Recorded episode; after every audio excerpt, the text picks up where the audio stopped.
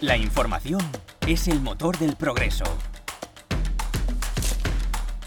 Los medios son nuestra ventana al mundo para analizar el presente y entender el futuro. Los sectores más relevantes de la actualidad en un espacio de debate y opinión. Bienvenidos a la tertulia de ITNIC. Bueno, bienvenidos a todos a una nueva tertulia de ITNIC. Como cada jueves estamos aquí, eh, César, Jordi y yo, que somos founders de startups, eh, invertimos también eh, en los proyectos que vemos justamente en los jueves. Y, cada semana hacemos, dedicamos bastante tiempo a hacer contenido, unas cuatro horas, sobre todo, bueno, Jordi y yo principalmente, César, dos.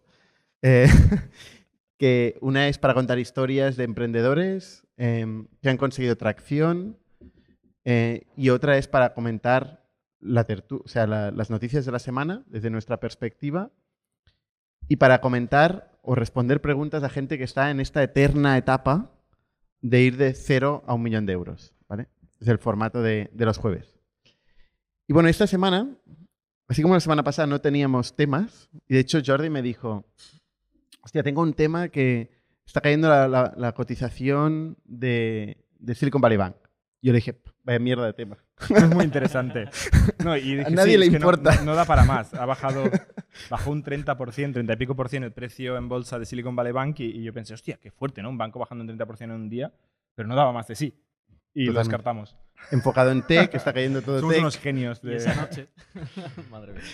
Y de hecho, de hecho, esta noche, eh, al cabo de, de una hora o así, que estaba por aquí yo todavía, o dos horas, me llama Jordi y me dice, tenemos un problema. Houston tenemos un problema. Sí, sí. No, fue. Vaya, vaya jueves, ¿eh? De hecho, me acuerdo que durante la tertulia, que estamos hablando de otros temas, y yo me quedé un poquito con la, con la mosca en la oreja de, hostia, este banco, nosotros trabajamos con ellos, ¿no? No, no es un banco principal para nosotros, pero trabajamos con ellos. Y le mandé un Slack, un mensaje a nuestro CFO, diciéndole, oye, estoy leyendo noticias sobre Silicon Valley Bank un poco chungas, ¿puedes mirar ahí a ver si sabes algo y si hay que hacer algo? Y, ya está. y de camino a casa, andando, eh, empieza a vibrar el móvil como loco, eh, todo Silicon Valley diciendo, está cayendo Silicon Valley Bank eh, en directo. ¿no? Y bueno, ahí empezó cuatro días de locura, de jueves noche nuestra, que era el, la- el mediodía de, Estados Unidos, de Silicon Valley, de la costa oeste concretamente, donde empezó a pasar lo que ahora todos sabemos seguramente, que es un bank run, eh, que básicamente es la gente huyendo en- em, de un banco, sacando todos los depósitos. Básicamente, lo que pasó es que en un día se retiraron 42.000 millones de dólares de un banco que tenía unos 180.000 millones de dólares en depósitos. eh, o sea, más de una cuarta parte de todos los depósitos, o una cuarta parte desaparecieron en, en 10 horas que estaba abierta la oficina. Y al día siguiente el banco no llegó a abrir, porque ya mm, se retrasó, congelaron la cotización de Silicon Valley Bank cuando abrió el mercado el, Nasdaq.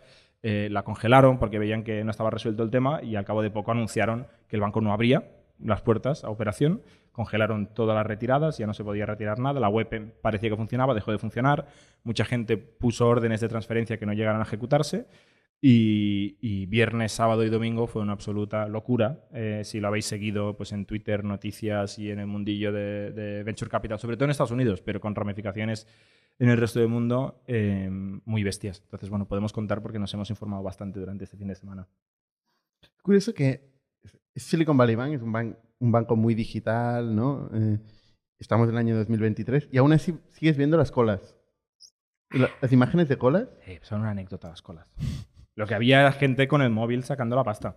De hecho, hay, luego han empezado a salir muchas historias. Había un evento de SV Angel, que es eh, el, el fondo de Ron Conway, que es como una élite. Al final, la gente que estaba invitada ahí es gente muy top de Silicon Valley, Valley Silicon Valley, perdón. Eh, y durante esa reunión, todo el mundo empezó como a dejar de prestar atención y todo el mundo empezó a sacar el móvil y se acabó la conferencia y estaban todos sacando la pasta y contándoselo ¿no? en el centro, en el corazón de Silicon Valley, en una conferencia de esta gente, empezó a, escamparse el, pánico. Es curioso porque en, Twitter yo iba viendo lo que iba pasando y tenía como la mitad del timeline diciendo sacad la pasta, sacad la pasta y la otra mitad no saquéis la pasta, no saquéis la pasta. Porque al final es una de esas situaciones que al final es una desgracia para todo el mundo, porque es una desgracia para el banco, es una desgracia para los que tienen los depósitos allí eh, y, es causado por, el pánico este masivo que, que... Por eso por un anuncio ¿no? que hicieron de, un, eh, como que vendieron unos assets que tenían. Sí, o sea, todo empezó, eh, fue la tormenta perfecta, ¿eh? como siempre cuando hay un, un cisne negro, ¿no? un evento de estos totalmente inesperado y casi imposible, pasó todo lo malo y pasó todo a la vez. ¿no?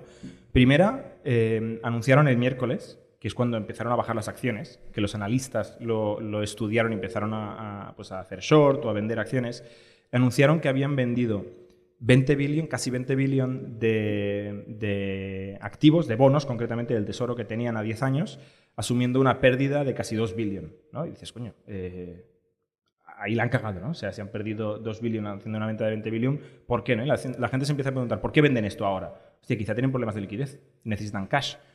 Y si tienen problemas de liquidez, voy a sacar mi dinero por si las moscas. Entonces ahí empieza eh, el segundo. O sea, el primer problema de la tormenta perfecta es que gestionaron mal los activos. Y básicamente invirtieron mucho dinero a 10 años bloqueados, que no, no eran líquidos, y los tuvieron que mal vender a una pérdida muy grande, y esto empezó la cadena. Luego, todos sus clientes es un network muy cerrado.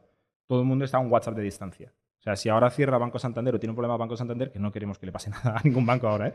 pero si le pasó un problema a un banco grande como sería Banco Santander, el 90% de los clientes no se enteran de lo que está pasando en el Banco Santander. Los clientes no hablan entre ellos, pero en Silicon Valley Bank todos los clientes hablan entre ellos y en WhatsApp o en Twitter en tiempo real. Entonces se esparció súper rápido. Luego salió el Messenger, CEO... ahí utilizan Messenger.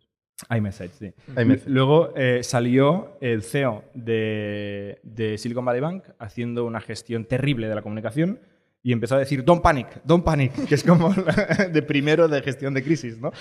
Obviamente todo el mundo dijo panic, ¿sabes? Entonces la gente empezó a entrar todavía más en panic y el tío, a ver, no sé si podía decir otra cosa, ¿eh? pero dijo, no, tenemos solidez en el balance, pero si todo el mundo quita el dinero ahora, tendremos un problema. Que es una obviedad, pero no puedes decir esto. Entonces dijo esto y la gente dijo, ¿cómo? ¿Que tenéis un problema? ¿Panic? ¿Problema? Y, y entonces se disparó eh, totalmente esto. Y luego que estaban totalmente concentrados, cero diversificados. Tenían casi todos sus activos en bonos a 10 años eh, con un tipo de interés bajo que compraron en 2021 cuando no sabíamos que iban a subir tanto los tipos de interés y todos sus clientes que eran el mismo tipo de startups. Con lo cual pasó todo a la vez y, y cayó muy rápido.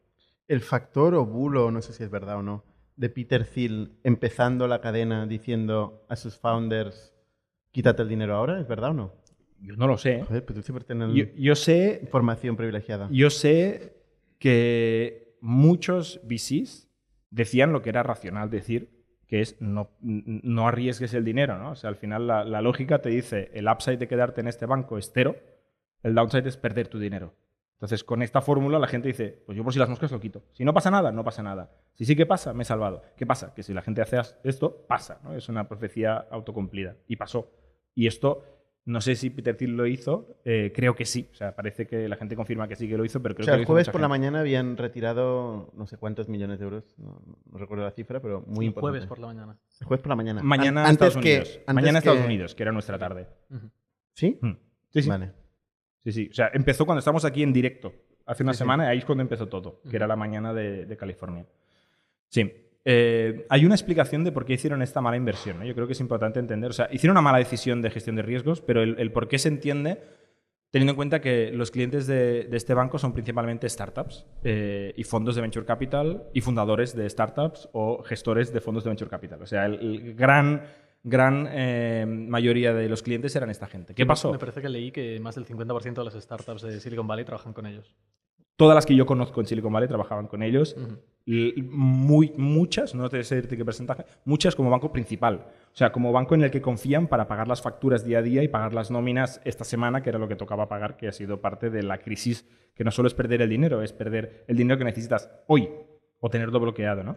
Más muchas startups que están fuera de Estados Unidos, pero tienen una Delaware Company, y era el único banco que permitía operar sin tener residencia en Estados Unidos mm. eh, y teniendo una incorporación en, en Delaware. Mm. Y que te da tarjetas de crédito con una empresa que no tiene credit score. O sea, eh, había muchas razones para usar Silicon Valley Bank realmente, pero lo que yo quería decir es que lo que ellos vivieron durante 2021, 2020, 2021 y 2022 es que sus depósitos crecían así porque las super rondas, la, explosión del venture capital, todo ese dinero, mucho iba a Silicon Valley Bank en depósitos. ¿no? Entonces, algún genio de Silicon Valley Bank dijo, coño, que tenemos cada vez más depósitos, eh, tenemos que generar beneficios con estos depósitos, porque es el negocio del banco, y asumieron, entiendo yo, que eso iba a seguir creciendo, y cogieron pues de sus 180 y pico billones de depósitos, 100 dijeron, esto no se va a tocar en bastante tiempo, lo voy a meter en, en- en bonos del Tesoro de Estados Unidos, súper seguros, a 10 años, que me dará... Leí un- que era un tema de hipotecas, ¿no? También. Eh, eh, También tenían mortgage-backed tal. securities, pero el problema principal era la falta de liquidez de estos bonos a un 1 y pico por cien, que en aquel momento pues, era lo que daba el gobierno y nadie esperaba que hubiera inflación todavía. ¿Qué pasa? Que la inflación sube, los tipos de interés suben, el venture capital baja, con lo cual los depósitos de Silicon Valley Bank no solo no siguieron creciendo, sino que se pararon y empezaron a bajar, porque las startups empezaron a no levantar rondas y a gastar el dinero.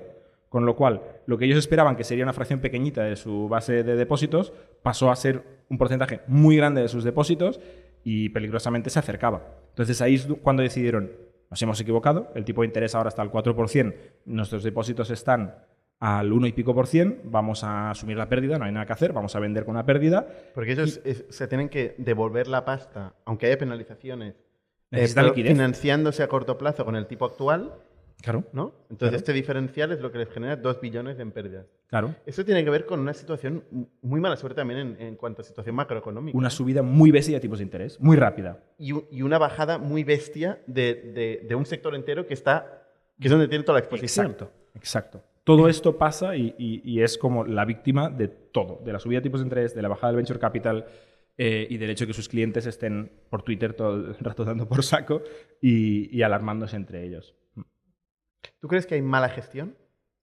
A ver, es evidente que, que hicieron una mala gestión en A esta toro inversión pasado, a largo plazo. A toro pasado, claramente sí. No, todo lo pasado, claro, yo no sabía nada. Sí, Si sí. nosotros Bueno, ahora teníamos- está todo pasado, pero yo Sí. creo, o sea, lo que pregunto es, ¿ha habido una mala gestión? O sea, yo, yo entiendo que invertir tanto dinero a un plazo fijo tan largo eh, fue una mala idea.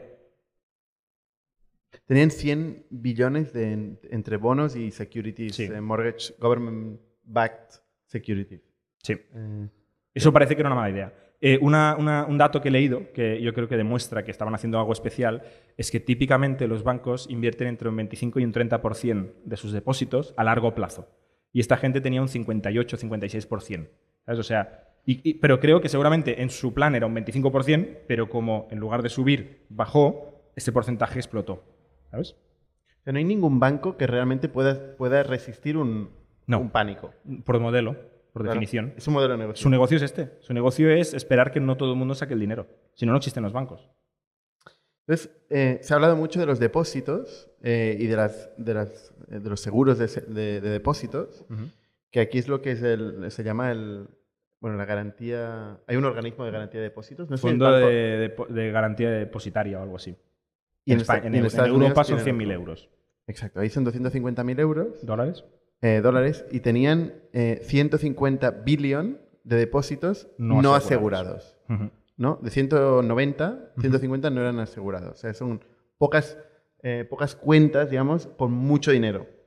Es lo que tiene el, Muchas el cuentas con mucho dinero, pero sí, pocas comparado con otros Pocas bancos. comparadas con otros bancos Sí, más retail. Correcto, correcto. Porque la familia típica no tiene más de 250.000 dólares. La familia típica e incluso familias con pasta, mucha gente no tiene tanto. Pero una empresa, ya, ya no una startup, una empresa con empleados que tiene que pagar millones de dólares eh, de nóminas cada mes, no puede tener bancos con 250.000 dólares. La gente empezaba a criticar de los founders que no habían protegido su dinero.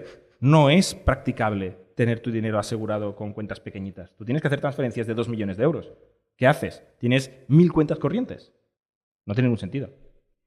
Entonces, lo que pasa mucho en Estados Unidos, que son muy bipolares, la mitad de la gente se puso eh, eh, en el lado de vamos a dejar caer el sector tech, que tal, que siempre hay que salvarlos y tal, y la otra mitad diciendo, por favor, esto es la, es de la, la base de la economía, el motor de la economía, ¿no? Y se, se produjo esta, esta dis- distinción, no sé, ¿habéis visto el peli- la película esta de- del cometa? Así. De, de Don't Look Up o algo sí. así. Ah. Terrible. Es- es- o sea, no, no está mal, no está mal. Y- pero pasó un poco esto. O sea, la mitad de la gente decía, oye, eh, hay que dejarles caer al sector tech, siempre son los, los protegidos y tal. Sí, ¿no? sí. Pero el realmente, Tech, el tech bro, ¿no? la élite, el tío que trabaja dos horas al día y cobra 500 mil dólares. ¿no? O sea, el VC tiene muy mala, muy mala reputación entre las masas. pero realmente ibas recopilando historias y veías, bueno, un montón de startups que, que son empresas, son pymes, al final muchas pymes y startups, mucha gente que no, no, no podía cobrar las nóminas directamente.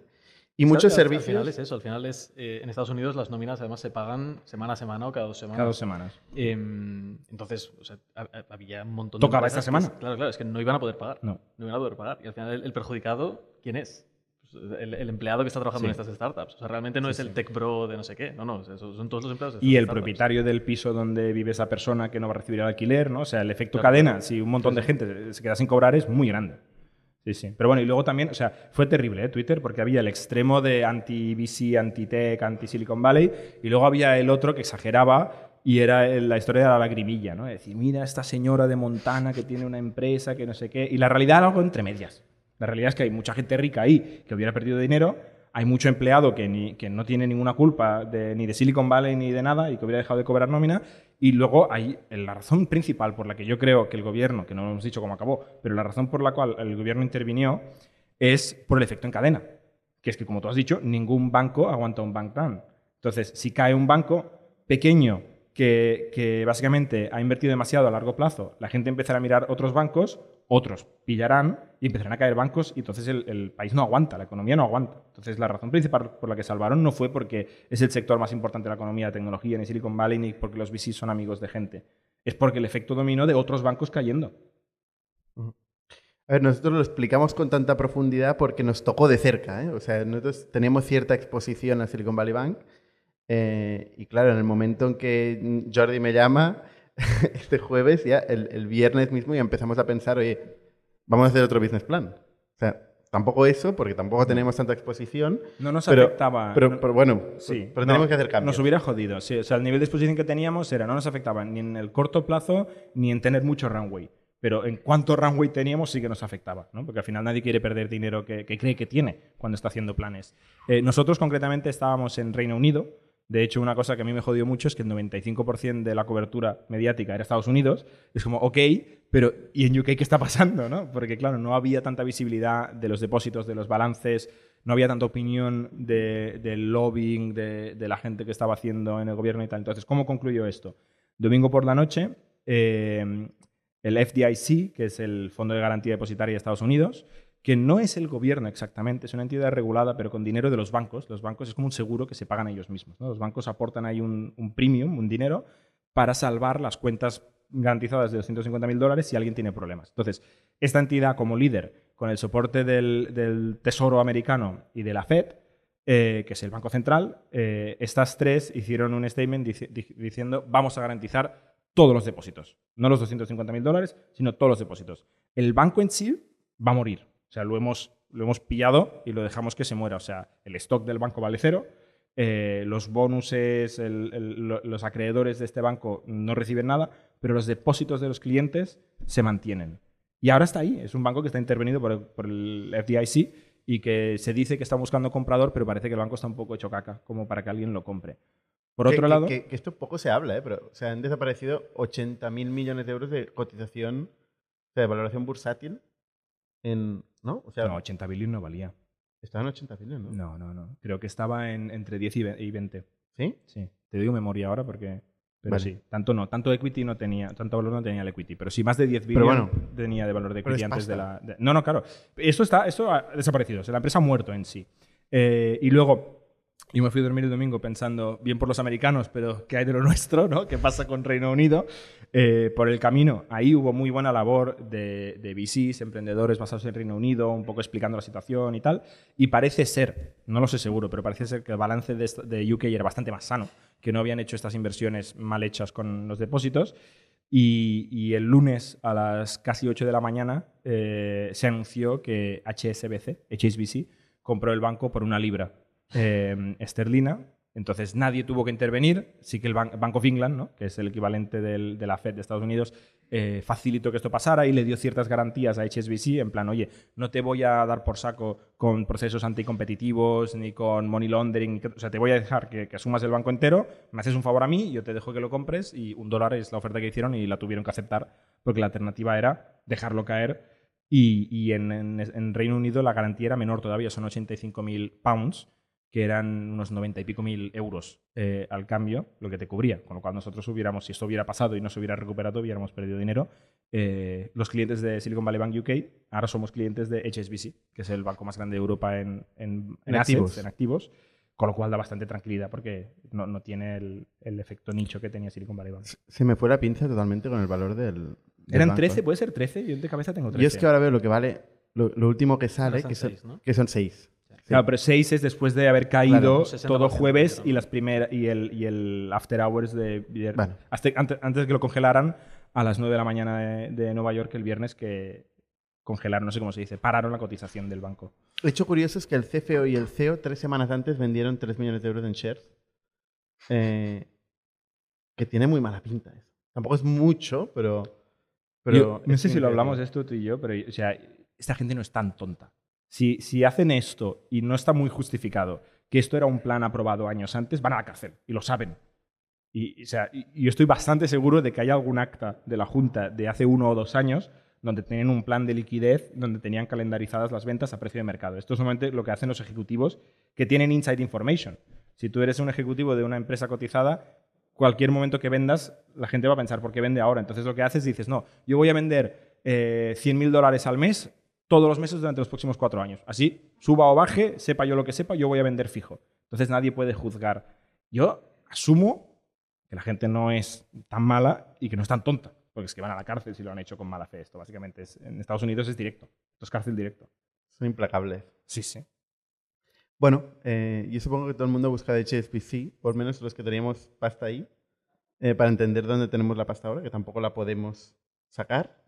Depende, hay plazos, o sea, hay depósitos a. Porque era dinero que no necesitábamos a corto plazo, teníamos algunos depósitos que siguen ahí, en un banco grande ahora. Era un banco pequeño, ahora es un banco grande. Pero sí que es cierto que mucha gente empezó a decir, oye, Silicon Valley Bank tenía una razón de ser, y es que entiende las startups. O sea, si tú como startup en Estados Unidos sin tarjeta de crédito no tienes crédito y, y- y no puedes pagar nada, ¿no? O sea, todo el mundo opera con tarjeta de crédito. Y un banco normal, Wells Fargo, Bank of America, Citi, JP Morgan, no daban tarjetas de crédito a una startup. Entonces, los fundadores americanos normalmente tiran de su tarjeta de crédito personal del credit score que han conseguido antes. Y Silicon Valley Bank hacía este tipo de cosas. ¿no? También hacía hipotecas a founders que tenían, por ejemplo, un, un patrimonio en papel muy grande. Hay muchos founders que tienen un patrimonio de Monopoly muy grande, pero que luego en el banco tienen 10.000 dólares. ¿Qué significa patrimonio de Monopoly? Bueno, pues el, el valor de las acciones, Vale. pero que no son líquidas. Una startup puede valer mucho, pero tú no puedes comprar jamón en la tienda con acciones de una startup no cotizada, ¿no? Y, y no siempre las puedes vender.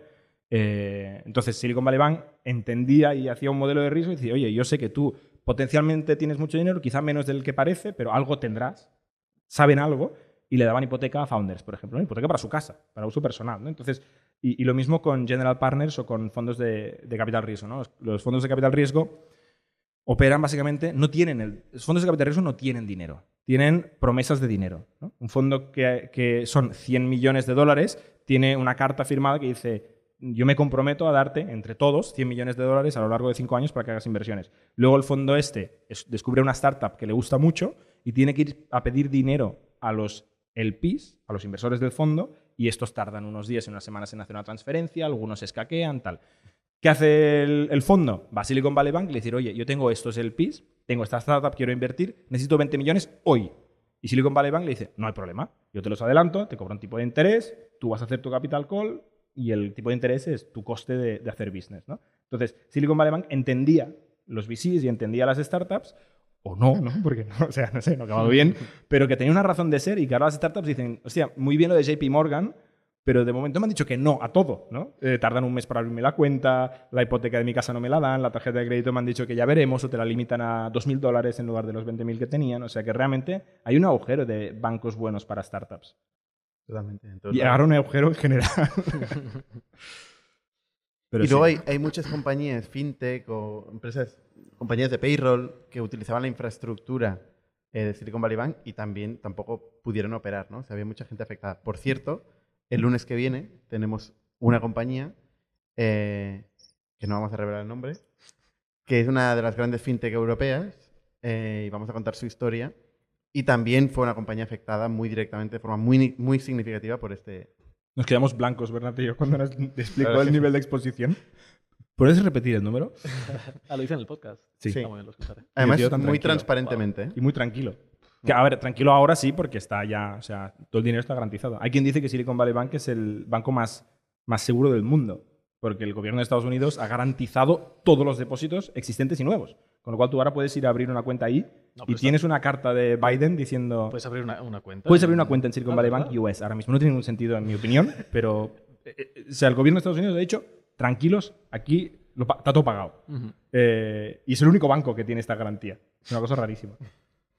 Yo creo que lo van a arreglar en los próximos días. Yo alucino una cosa que quería comentar. Eh, esta semana salió una nota de prensa que en Factorial estamos ahora explorando M&A. De hecho, Francesc, que no sé dónde está, que se incorporó hace poco a Factorial, nos está ayudando a buscar compañías potencialmente para comprar y tal.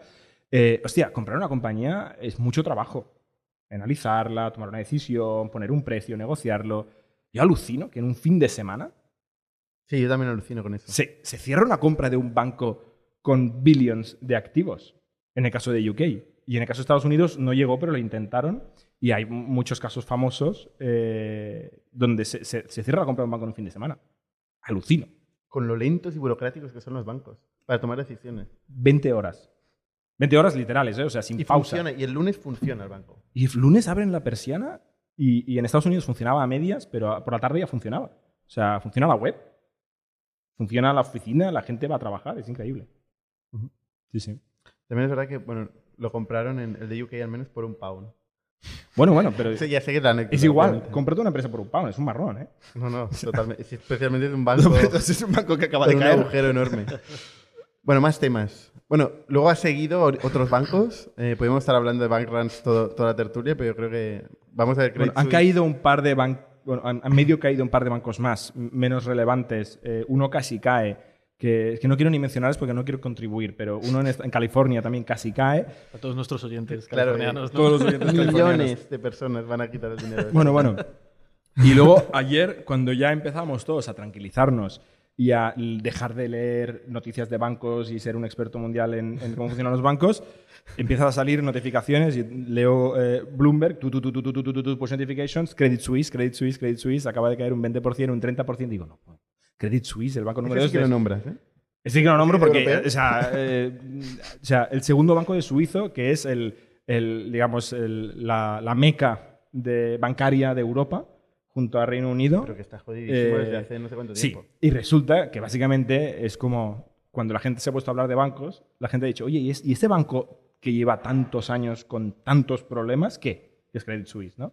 Y la última, eh, la, la cereza del pastel de Credit Suisse es, lleva años de muchos eh, problemas de multas por trabajar con criminales, eh, multas por fraude, eh, trades con Bill Huang, que era el fundador de Archegos Capital, que perdió unos cuantos billions en un día. O sea, varias cosas y Credit Suisse eh, le había prestado billions a él. HSBC también ¿eh? tiene de estas. Ta- Bastantes. ¿eh? Sí, sí, de hecho. Ahora que me he leído toda la Wikipedia, la en- página de en HSBC. HSBC en México tuvo un- unos años muy turbulentos ahí. eh, HSBC es un gran banco, fantástico banco. Pero bueno, volviendo a Credit Suisse, eh, resulta que la última es que tenían que mandar un reporting a las autoridades bancarias y dijeron eh, que no las podían mandar a tiempo porque, ups, habían descubierto un problemilla con su reporting interno, que nunca hace ilusión. Eso a las startups nos pasa. Pero ¿quién lleva el PR en estos bancos? No, no entiendo, no entiendo. Oye, vamos a hablar de ChatGPT. Venga. Em, bueno, habréis visto que ha salido GPT-4 esta semana, la, la nueva versión ya que ya han anunciado un par de semanas, ¿no? Em, que salió una foto de Sam Altman que me hizo mucha gracia con la Explícanos el meme azul. este, yo no lo entendí. Exacto. ¿Por qué todo el mundo comparte esta foto? Vale, ahí ¿Es su foto real o es foto de ella? es foto real, foto real. ¿Sí? No sé si lo hizo Pero por le esto. ve- la cara se le ve un poco rara, ¿eh? No sé si la tiene así. Yo Por pensaba esto, que era aquí, ella. ya no entro yo, pero Vale, vale. un saludo a Sam Altman. Em, hay una cuenta de, de Twitter que se llama eh, Dripped Out Technology Bros, Mm. eh, Technology Brothers, em, que ponen fotos de pues, founders, VCs, como vestidos así con, con un estilo peculiar. tirados, Muy nerd. Hay, hay gente que viste bien y como que les ponen en plan visten bien y otros que visten un poco regular. Y salió una foto hace tiempo de, de justo Sam Altman con esta mochila azul y esas zapatillas azules eh, saliendo de un coche y entrando en no sé dónde. Eh, Entrando en la conocida. reunión del Club Bilderberg o algo así. ¿Ah, sí? Precisamente, ¿Era esa foto Ah, era eso, perfecto, sí, es pues muy famosa. sí, sí. Pues esto salió en, en esta cuenta de, de Twitter y yo creo que lo hizo un poco en plan. La, la Porque broma, salía con la mochila al sí, lado, sí, ¿no? Es que si no, ¿de qué vas a, vas a salir con la No tiene esa sentido azul esa foto. tan, tan brillante? Y con una cara como de nada, ¿no? De Sí, sí. espárrago. Bueno, y poniendo el tweet de se vienen cositas, ¿no? Casi. Que es GTP, GPT-5. Cuatro. Sí, ya No, no, no, no, GPT-4. pero ya están, hablando, ya están anunciando el siguiente. Bueno, eso, pues, esto no lo he leído. ¿No has sé. leído? A ver, no. Bueno, habla de No tengo las mismas GPT-4. fuentes que tú. Eh, GPT-4. eh, han cambiado bastantes cosas. Ah, en general ha mejorado mucho la performance del modelo y ellos te lo explican en, en el artículo que publican, eh, el artículo del research un poco más en, en profundidad. Le han hecho hacer unos tests eh, preparados para humanos, que, que son al final como benchmarks eh, que miden distintas cosas, ¿no? Y tienen mucha mejor performance en los que GPT 3.5 y versiones anteriores no performaba muy bien. Eh, además han hecho la separación de la performance de, este, de GPT-4 sin eh, capacidades visuales versus con capacidades visuales. Y en algunos de esos tests pues, se ve que aumenta mucho la, la- la performance. ¿no? Que eso es una de las grandes novedades de, de GPT-4, que permite inputs visuales. ¿Qué significa Es esto? multimodal. Es multimodal, lo que, lo que llaman multimodal. ¿Qué significa esto? Eh, no sé si lo habréis visto en, eh, por Twitter, pero ha habido mucha gente que, que ha puesto ejemplos, pues pasándole, por ejemplo, memes, ¿no? Graciosos o, o cómics o Tú, cosas ¿verdad? Lo has así. dicho, ¿no? Yo- yo lo he. Por fin entiendo los memes. Literalmente. Y Te le lo puedes explica de pedir... puta madre. Sí, le puedes pedir que te lo explique y es que te lo explica de puta madre y te explica hasta... ¿Y si es una cosa nueva también? O sea, ¿está que más sea. actualizado GPT-4? Bueno, eh, Meme No, nuevo. no, lo, lo entiende, ¿no? Lo Ya, interpreta. pero los entiende la lógica. Tienes que saber cuál es el background también. Porque se crean, son fenómenos sociales. No, pero bueno, o sea, claro, quizás no son tan memes, sino más como tiras cómicas y, Sí, situaciones que los cómicas, que imágenes cómicas, por así decirlo. Son, son se pueden entender. ¿Sí? No, Vale, vale, no vale. falta contexto. Sí. Vale. Sí, sí, Son imágenes cómicas. Vale. Entonces te explica, sí, el humor es por la juxtaposición de los dos conceptos que son Está muy bien eh, explicado. Sí. completamente contrarios y no sé qué. Te explica el chiste. Yo de, multimodal, yo no sé nada de GPT-4 porque estaba leyendo cosas de bancos, pero una cosa que he visto que me hacía mucha gracia es un tío que saca una foto de la nevera Sí. y le dice, eh, ¿qué, re- qué puedo cenar? Y le das unas recetas y dices, hostia, eh, me acaba de cambiar la vida, porque realmente Totalmente. hay gente que lleva décadas haciendo esta app y GPT-4 la ha hecho así como la enésima Sí, sí. parida. Es tan avanzado que también pusieron el ejemplo de. mm, Había una foto de una- un trozo de madera, o sea, como una, una lama de madera, eh, puesta para que pi- pivotara en un eh, objeto redondo, ¿no? Y había. eh, o sea, tenía puesto como algo en un extremo, eh, un objeto en un extremo, y había un guante de boxeo que, que estaba como puesto por encima del otro lado, ¿no? Y le puedes preguntar, ¿qué pasa si el guante de boxeo cae? Y es capaz de razonar el objeto De hacer el azul que hay a la, físico. bueno, no lo hace, pero Ah, vale. el objeto eh, azul que hay a la derecha saldrá despedido. Hostia. Y esto es una locura. Es un, cono- es un conocimiento casi del 3D y de los fenómenos. Sí. No, La verdad es, que es no muy potente. He, visto algunos ejemplos y te, te quedas tieso, ¿eh? Sí. Aparte de esto, eh, también han hecho, han hecho bastantes más cosas. ¿no? Eh, aparte de los inputs visuales, tiene, bueno, dicen que tiene mejor alineamiento, que es el, el concepto de que pues, no diga cosas que están... Censura. eh, sí, vamos, censura. Eh, no, no dice cosas que pues, son racistas, que son violentas. Em, si le pides, por ejemplo, que te diga cómo hacer una bomba, no te lo dice. Em, pero si le, pides, por, si le pides, por ejemplo, dónde comprar tabaco barato, es curioso porque te dice, yo te aconsejo que no fumes, pero si quieres es aquí. Ve ahí. Tienes estas tres opciones. Pero no fumes. Pero si fumas, ahorrate dinero, con lo cual te voy Exacto. a... Em, entonces, bueno, esto ta- tampoco sé si. La verdad que no, no me he leído la parte del research donde miden el alineamiento, pero si tenéis curiosidad, eh, lo tienen por ahí publicado. Em, también dicen, o sea, avisos. No. O sea, sigue inventándose cosas, sigue alucinando. Ya. Que es el, el concepto de. Te dice hechos que son incorrectos. Em, la lógica que utiliza, el los razonamientos a veces están Pero mal. es mucho mejor. O sea, una de las Es grandes críticas de GPT-3, eh, que la gente, o de ChatGPT, que era GPT-3 y medio, ¿no? Que la gente más ridicu- ridiculizaba era la lógica, ¿no? Si tu padre tiene 60 años y la madre tiene la mitad del tal, esto no lo entendía para nada GPT-3 y medio. Este lo entiende bastante bien. Yo he visto algunos ejemplos Mejor. de antes y después y lo entiende mucho mejor. Sí, pero no Sí, te puedes fiar no de es su ello. fuerte. Y de hecho, una cosa que dice Sam Altman es que sigue siendo que en la primera vez que lo utilizas es muy impresionante. Pero según le- vas dando más uso es donde empiezas a descubrir estos límites que tiene. Em, que es lo mismo que pasaba con. ¿Que por qué con dice eso? Es un GPT-3. humble brag, ¿no? Bueno, Sí, no. Lo que he hecho yo es la hostia, pero tampoco está en la hostia. Sí, no acabo de entenderlo. No, es un tema de gestionar expectativas al final, porque es lo que le ha pasado a Google. Si Google va y lanza eh, dentro de la búsqueda eh, un- una versión de ChatGPT y dice cosas erróneas y no dicen puede decir cosas erróneas, la gente se les tira encima. Y estos siempre han, han querido ir con esto por delante y diciendo que es un modelo biased, eh, que en ciertos casos de uso te va a decir cosas que, que no Al están mismo bien, tiempo que o- lo están vendiendo para sacarle usos comerciales, ¿no? sacarle productividad, venderlos a picos. Si no, Bueno, si pero, fallas, pero- pero no es si no va necesariamente bien, malo, ¿no? Es como si dices, eh, bueno, es que Factorial no, no, no vende a empresas de 50.000 empleados. porque no funciona con empresas de 50.000 empleados porque no es el target. Pues esto es un poco lo mismo, es gestión de expectativas. A mí no me parece mal y, y de hecho, o sea, de esa forma te ahorras la decepción, porque ya lo dices upfront. Entonces, es algo muy impresionante, pero que sigue teniendo limitaciones y siguen trabajando en ello. Em, aparte de Ha eso, cambiado la UI, ya no es la anterior, ¿no? Ha cambiado la, la experiencia de usuario. bueno, es una API. No, pero la experiencia de usuario donde puedes eh, testear ChatGPT. ha cambiado. El ChatGPT ya no es el que era, ¿no? Bueno, eso no lo he visto. Joder, Y he leído quejas de que la gente que usa ChatGPT 3 y medio, ujú, eh, que ahora es peor que antes. ¿Sí? Lo típico de lo bueno lo están dando solo al 4. Como que ha, Ah, habido, que un ha habido un downgrade del viejo para forzarte a usar el nuevo. No lo creo, pero bueno. ¿Tú has pagado Em, para usarlo, el no. 4? No usas No. la API. Em, no, aún no. Estoy en la waitlist porque, a ver, lo, lo han publicado eh, de tal forma que si tú pagas por ChatGPT, si tienes ChatGPT Plus, ya tienes disponible eh, la versión Exacto, 4 de- exacto. del modelo. Em, si usas la versión gratis, sigue siendo 3.5. Y luego en la API lo han sacado eh, con una waitlist, con una lista de espera, Sí. que nos hemos apuntado los primeros, sobre todo los primeros, pero de los primeros, y, y a ver qué, qué podemos, a ver si podemos cambiar eh, los modelos que estamos utilizando a los nuevos. Em, ¿Qué ha cambiado en la API? Han doblado el límite de tokens, es decir, el límite de texto que le puedes pasar. El, el tamaño del input. Sí, del input y del output. O sea, es el, Ah, vale. el cómputo del global, em, lo han doblado, básicamente. O sea, ahora le puedes pasar eh, tipo 10.000 o 15.000 palabras, ¿no? Creo que eran 25.000 tokens, que era tipo 15.000 palabras o algo así. O sea, le Sí, puedes dar ya mm, 10 artículos de Wikipedia enteros Sí. O, o notas de reuniones de un mes entero y, y se las come bien en una sola petición.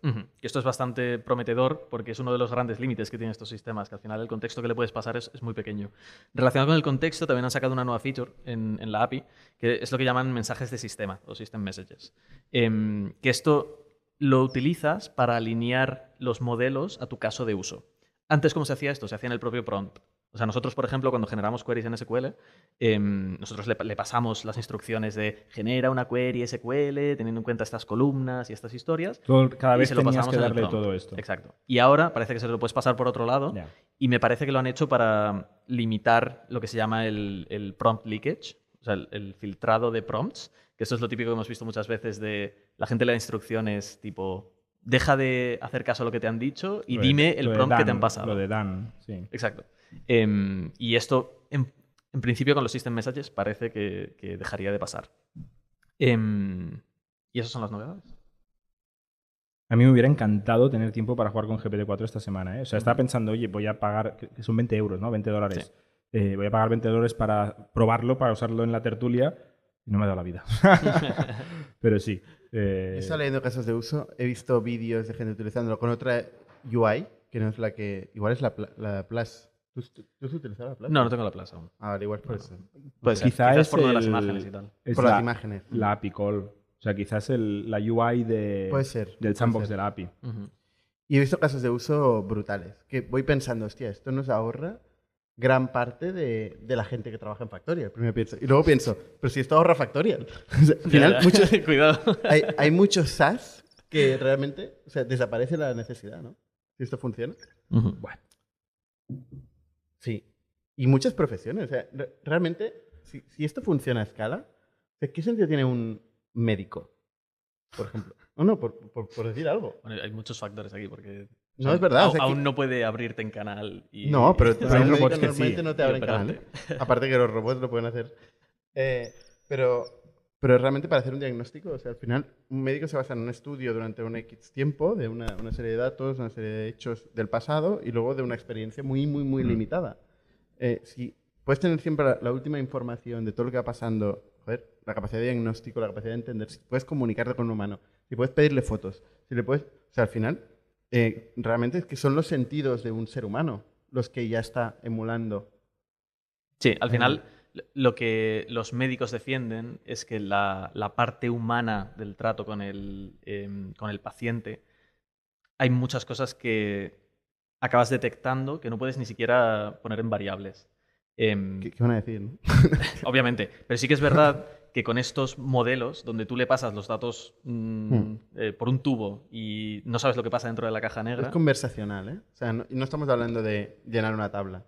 Tú hablas con un, Una persona que te responde, que entiende los matices, las ambigüedades, que te pregunta, que le preguntas. Sí, no, pero quiere decir que incluso le puedes pasar un feed de vídeo tuyo y quizás es capaz de ver ciertos traits de cómo te comportas, de las cosas que dices, de cómo lo dices, Mm. que ayudan a ese diagnóstico que un médico también podría detectar. eh, y es lo que no se podía hacer antes con los modelos de Machine Learning que se utilizaban para diagnóstico. Porque esto llevamos muchos años eh, ya haciendo un montón de pruebas donde ciertos modelos de, de Machine Learning eh, consumían un montón, bueno, están entrenados con un montón de imágenes de diagnóstico eh, y eran capaces de llegar a, como Sí, mínimo, sistemas de el- expertos. el- el- el- el mismo porcentaje que un médico entrenado profesionalmente. Eso ya se podía hacer. ¿Qué es lo que pasa? Que los diagnósticos que quizás no, no tienes una imagen muy clara eh, y, y son más de, de entender como la- la- esas pequeñas características de, las personas Mm. que hasta ahora solo un humano podía hacer, ahora este tipo de sistemas de, de Large Language Models es posible que, que también puedan hacerlo. Y yo hay una profesión que sí que la veo desapareciendo eh, antes de que acabe el año, que es el, el abogado junior de un bufete grande. Eh, ¿Te reís por si hay alguno por aquí? ¿Está aquí? ¿Caído no está por aquí? No. Es que justamente decía, eso lo hace muy mal. Hoy me decía, Ya, ya. me decía, Mis- lo, hace, lo hace mis- muy mal. Los contratos Eh, no, pero o sea, hay una labor de en los despachos grandes eh, muy común que es decir, ah, eh, tenemos un cliente que se le ha quemado el barco eh, en Ucrania, en un país que está en guerra, y esto, hostia, ¿lo cubre el seguro o no? Yo qué sé, ¿sabes? Es una cosa rara. Y el abogado tiene que empezar a buscar ahí eh, sentencias, leyes, no sé qué, tal. Es un research como asqueroso. Y, y es bastante, o sea, tú le das el input al, al- al motor de todas las sentencias, todas las leyes, todas las decisiones y comentarios que están, además están transcritas de todas las cortes del mundo, es la hostia. Y te, o sea, te da la respuesta, porque ahí no, o sea, no es criterio, es saber la que, que lo jurisprudencia. sustituye todo, que escribe No, todo- aplicaciones. todo no. Escribe aplicaciones. Sí, eh, pero el SAS no estoy de acuerdo. Enteras te las hace que, que los puedes copiar, pegar el código y tienes una Chrome app. Chrome App. Eh, en el caso de B2B SaaS no estoy nada de acuerdo. Videojuegos, te No hace estoy, videojuegos. no estoy nada de acuerdo, porque las B2B SaaS apps, Factorial en concreto, o sea, Concretamente por ejemplo, Factorial es irreemplazable. es irreemplazable. Y, todas todo las lo B2B demás- y casi todas las B2B SaaS no son inteligencia. Son UI, o sea, es interfaz de usuario y son flujos de trabajo. O sea, al final, tú que vas a gritarle a un bot ahí, ¡eh! Que hoy no vengo a trabajar, díselo a mi jefe y, y no sé qué. Y el otro te va a decir, no, sí que tienes que ir porque no has pasado el ticket de no sé qué. O te va a decir, no, no te quedan días de vacaciones. Pero eso es O- como funciona antes de Sube- súbele el sueldo a este. Eh, mañana eh, a partir de tanto, pero, Pero el variable es- no. eso es no. como funciona, que- ¿eh? Que, que va a ir así la gente con un, Pero es como un micrófono. gente hoy, eh, Jordi. No Ya, pero si- el Hace tiempo que no hablas con clientes. El SaaS. Funciona así. No, los clientes de Factorial no funcionan así. No, los de Factorial no. Bueno, por eso estamos. Y eso quiere decir que. Es hay- volver a como- donde la, estábamos. La segunda parte de. Sí, porque no va a ir así, esto es peor. Esto es como la gente que pensaba que los teclados iban a desaparecer porque íbamos a ir hablando con los ordenadores. No tiene ningún sentido. O sea, no es una Bueno, buena Va a quedar la hemeroteca. Al lado de la frase de Bill Gates que, di- que dijo por qué la gente quiere tener acceso a Internet. O más de 128K de RAM, ¿no? Y luego saltaba encima la silla, ¿no? Mi, el- mi vídeo- mi vídeo favorito de, de Bill Gates, no sé si lo habéis visto, el tío de pies sí. juntos salta por encima de una mesa de oficina. Intentar hacerlo, Claro. no ¿Tú lo hacerlo? hacer. Pero imaginaros lo que significa esto. Yo- Yo no salto más de esto. Yo salto encima de una silla. Eh, bueno, la hemeroteca, o sea, aquí los que hablamos, pringamos. Sí, sí, siempre. Hemos esto. Pero yo, yo no veo para nada eh, el caso de B2B SaaS. Lo que sí que veo es el último paso, ¿no? Los famosos reports o análisis, que ahí sí le dices, oye, eh, GPT, haz, de las tuyas. O sea, cuéntame. Cuéntame lo que tenga que saber y te dirá lo que tienes que saber. Esta parte sí que la veo, pero el input no. La recolección de inputs no la veo. Bueno, oye, nos, hem- nos hemos comido el tiempo. Yo quería hablar de Andy Rachleff, eh, pero bueno, y de Stripe, que levantó 6,5 billion. Teníamos YC. Meta reduce- despedió 10.000 personas, Y Combinator está Han pasado muchas growth. O sea, esta esta semana... Pero vamos a la siguiente sección. Mira, Venga, justo va. me acaban de invitar a probar la API de GPT-4. Ah, mira, en directo. ya os contaré. Cuéntanos, ¿Te has cuéntanos. escuchado, Sam? Semana que viene. Ha dicho, "Y a mi carro no le pasa nada. Acá. Somos un ecosistema de startups tech de Barcelona, creadores de Camalún, Kipu y Factorial, entre otras. Ofrecemos más de 5.000 metros cuadrados de coworking a startups y organizamos eventos diarios para discutir negocio y tecnología hasta la saciedad. Desde ITNIC Fund invertimos en equipos con capacidad de construir grandes productos y negocios. ¡Te esperamos!